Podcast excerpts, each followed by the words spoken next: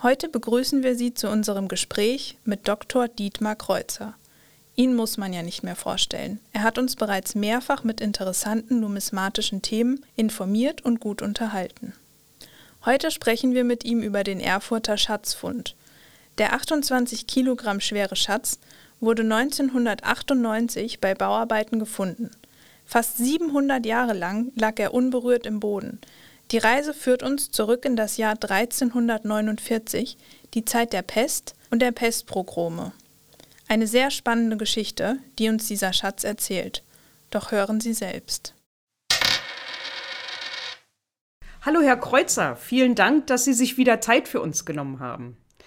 Wir sprechen heute über einen weltweit einzigartigen Schatzfund, der 1998 bei Bauarbeiten in Erfurt durch Zufall, wie ja so oft in solchen Fällen, entdeckt wurde.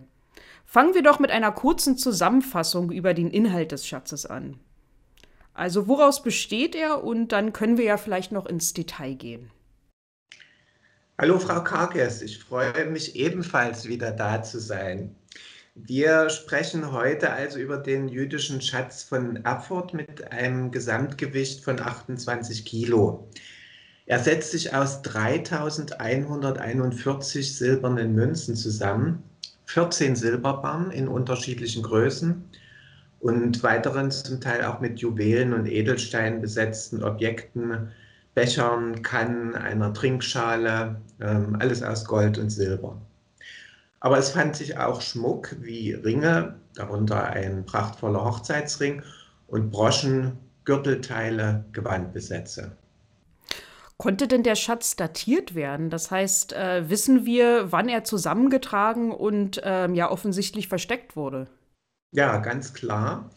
Wir müssen zurück in das Jahr 1349, eine Zeit also, in der der schwarze Tod, die Pest, in Europa wütete und damit auch die Pestpogrome gegen die jüdische Bevölkerung. Denn äh, dieser wurde vorgeworfen, die Pest durch Brunnenvergiftung ausgelöst zu haben, um Christinnen und Christen zu töten. Ganze jüdische Gemeinden fielen diesem haltlosen Vorwurf zwischen 1348 und 51 zum Opfer. Etwa in Genf, Basel, Freiburg, Straßburg, äh, Straßburg, da wurden etwa 2000 in der Stadt lebende Jüdinnen und Juden mit Kindern ermordet. Aber auch Speyer, Worms, Mainz, Koblenz, Köln, etliche Städte. Die Pestpogrome, ähm, die wir, über die wir hier sprechen, die, die werden ja auch als Zäsur in der mittelalterlichen Geschichte angesehen. Ähm, können Sie die historischen Umstände vielleicht äh, einordnen?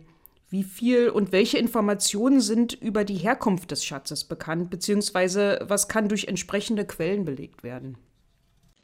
Die jüdische Gemeinde in Erfurt geht auf das 11. Jahrhundert zurück. In dieser Zeit war Erfurt eine der größten Städte im Heiligen Römischen Reich deutscher Nation.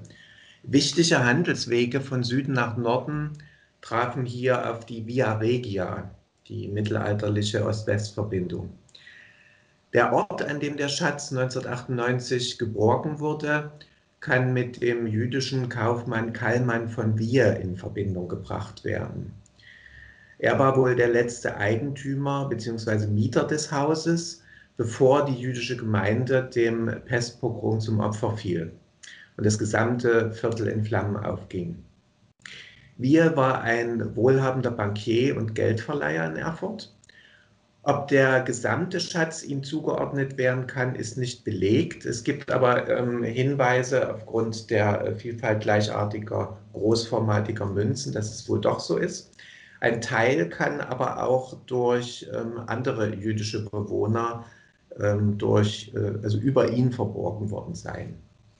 Es waren im Grunde Wertanlagen oder Ersparnisse, wie man heute sagt. Mhm. Ähm, gibt es Quellen, die über die Geschehnisse berichten? Also ähm, warum dieser Schatz vergraben wurde? Die Quellen ähm, gibt es. Sie sagen, dass am 21. März 1349 die gesamte jüdische Gemeinde ermordet worden ist. Das waren 900 bis 1000 Menschen, sowohl Männer, Frauen als auch Kinder. Das wichtigste Werk der Erfurter Geschichtsschreibung für das Hoch- und Spätmittelalter, die Klosterchronik der Benediktiner, schildert die Geschehnisse.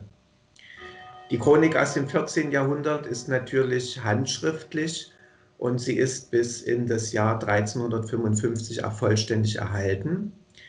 Der Verfasser erwähnt die Vorwürfe der Brunnenvergiftung durch die Juden als Auslöser des Pogroms.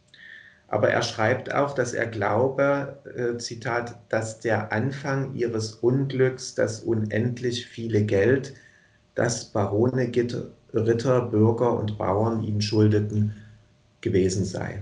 Außerdem gibt es Dokumente von Gerichtsverhandlungen oder aber auch steuerliche Dokumente. Juden mussten ja einen Schutzzins zahlen, um einen Schutzbrief zu erhalten, äh, mit dem sie an einem Ort ansässig werden konnten. Äh, darauf werden wir sicher noch zurückkommen. Jedenfalls lag der Schatz für fast 700 Jahre unberührt unter der Mauer eines ehemaligen Kellerzugangs im Haus ähm, eines jüdischen Viertels unweit des jüdischen Viertels hier unweit der Synagoge. Dann gehen wir doch mal kurz auf die Lage der jüdischen Bevölkerung Mitte des 14. Jahrhunderts im Heiligen Römischen Reich ein, äh, um das so ein bisschen ja, näher zu bringen, was, äh, was da geschah. In, in welchen Verhältnissen lebten Sie? Auf dem ähm, heutigen äh, Gebiet Deutschlands gab es eine jüdische Bevölkerung seit der Spätantike, also bereits in Köln seit dem 4. Jahrhundert. Kurz nach der Jahrtausendwende fanden die Kreuzzüge ins Heilige Land statt. Dies hatte zur Folge, dass die Ablehnung des Judentums als eine verworfene Religion immer gewalttätiger wurde. Und äh, so ähm, endeten solche Ereignisse mit Pogromen häufig. Hier ist neben dem Wandel der Stellung der Juden im Handel auch der juristische Blick von Bedeutung. Einerseits war es den Juden durch den Aufstieg der Zünfte äh, nicht mehr möglich, im Warenhandel oder als Handwerker zu arbeiten. Gleichzeitig untersagte das Zinsverbot den Christen Geld gegen Zinsen zu verleihen. Also verlagerten viele Juden gezwungenermaßen ihre Tätigkeit in das Pfand- bzw. Geldleihegeschäft. Andererseits wandelte sich der sogenannte Schutzgedanke der Obrigen, da viele lokale Autoritäten die in ihrem Bereich ansässigen jüdischen Gemeinden vor Angriff nicht schützen konnten, auch nicht wollten, ging dieser Schutzanspruch ähm, auf den Kaiser des Heiligen Römischen Reichs über. Das heißt also, ihre rechtliche Stellung fing sich, äh, fing sich an zu verändern. Ja, die jüdische Bevölkerung wurde Anfang des 13. Jahrhunderts rechtlich zu sogenannten Kammerknechten des Kaisers. Damit waren die Juden im Heiligen Römischen Reich dem Kaiser unterstellt. Ihnen wurde Schutz gewährt, sie waren aber auch dem Fiskus entsprechende Steuern dafür schuldig. Als Judenregal ein Herrschaftsrecht, wie beispielsweise das ähm, im Bergwerksrecht oder im Zollrecht, ähm, ging es dann auf, im 13. Jahrhundert auf die Territorialfürsten über, Landesstadtherren. Im Fall der Stadt Erfurt war es so, dass die Stadt die Schutzsteuer für den Erzbischof von Mainz eintrieb, beziehungsweise diese von, vom Erzbischof von Mainz an den Erfurter Stadtrat verpfändet wurde. Wurde diese nicht gezahlt, war die Niederlassung in der Stadt und die Ausübung von Tätigkeiten nicht erlaubt. Ähm, was geschah dann in Erfurt äh, nach dem Pogrom? Also welches Nachspiel hatte das? Mit der Ermordung der Erfurter Juden gab es ja keine Steuerzahlung mehr.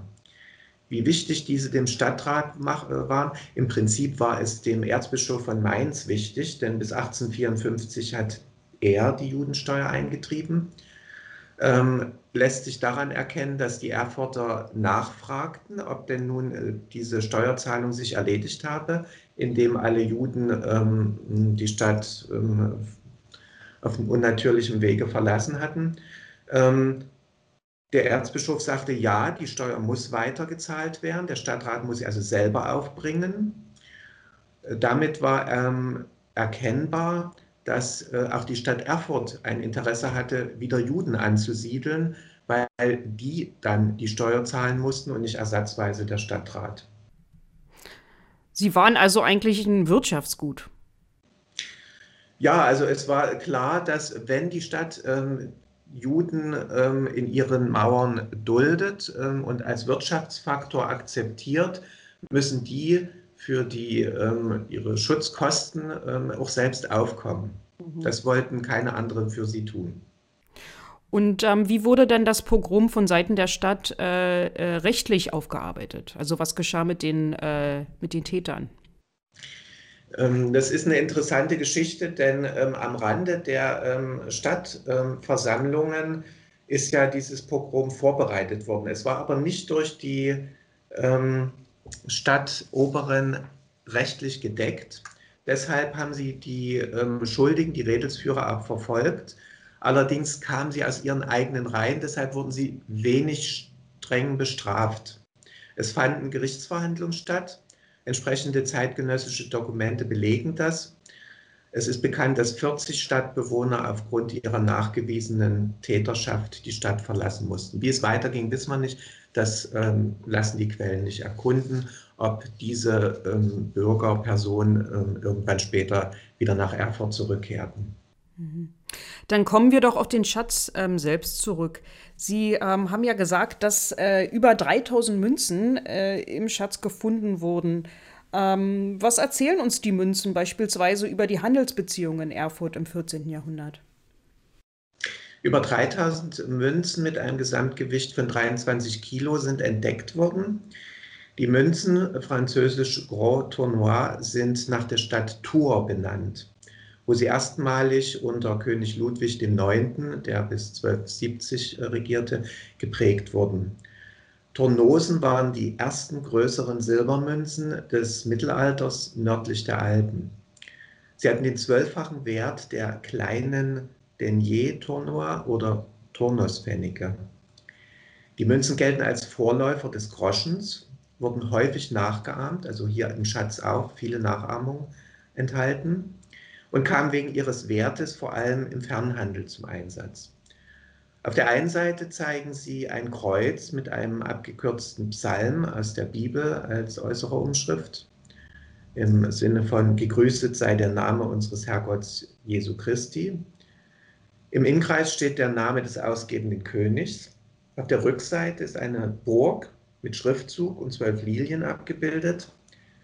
Die Zahl der Lilien steht für den Wert der Münze in Turnuspfennigen. In Erfurt, wo, wo vor allem mit leichten Dünnpfennigen und Prakteaten gehandelt wurde, waren derart schwere Münzen aus dem Fernhandel eher ungebräuchlich. Wie überall konnte man auch in Erfurt im Mittelalter nur mit einheimischer Währung bezahlen, beispielsweise auf dem Markt oder in Geschäften der städtischen Handwerker. Auswärtige Prägungen wie solche Tornosen mussten zu diesem Zweck gewechselt werden. Der Erfurter Fund enthält eine gelochte Münze, die vielleicht als Musterstück auf dem Tisch eines Geldwechslers befestigt war. Aus diesem Grund werden Tornosen in Thüringen meist nur als Einzelstücke gefunden. Mit der großen Zahl der hier entdeckten äh, Tornosen ist der Erfurter Fund geradezu einmalig und deshalb wird auch vermutet, dass die Handelsbeziehungen aus dem rheinischen Gebiet, also aus dem Frankreich nahen Gebiet ähm, herrührt ähm, und auf diese Art und Weise seien ähm, Handelsmünzen von Westen her bis nach Erfurt gelangt. Also, äh, da habe ich noch mal eine kleine Zwischenfrage. Ähm, was hätte dann äh, äh Karlmann von Wir mit diesen Münzen wiederum gemacht?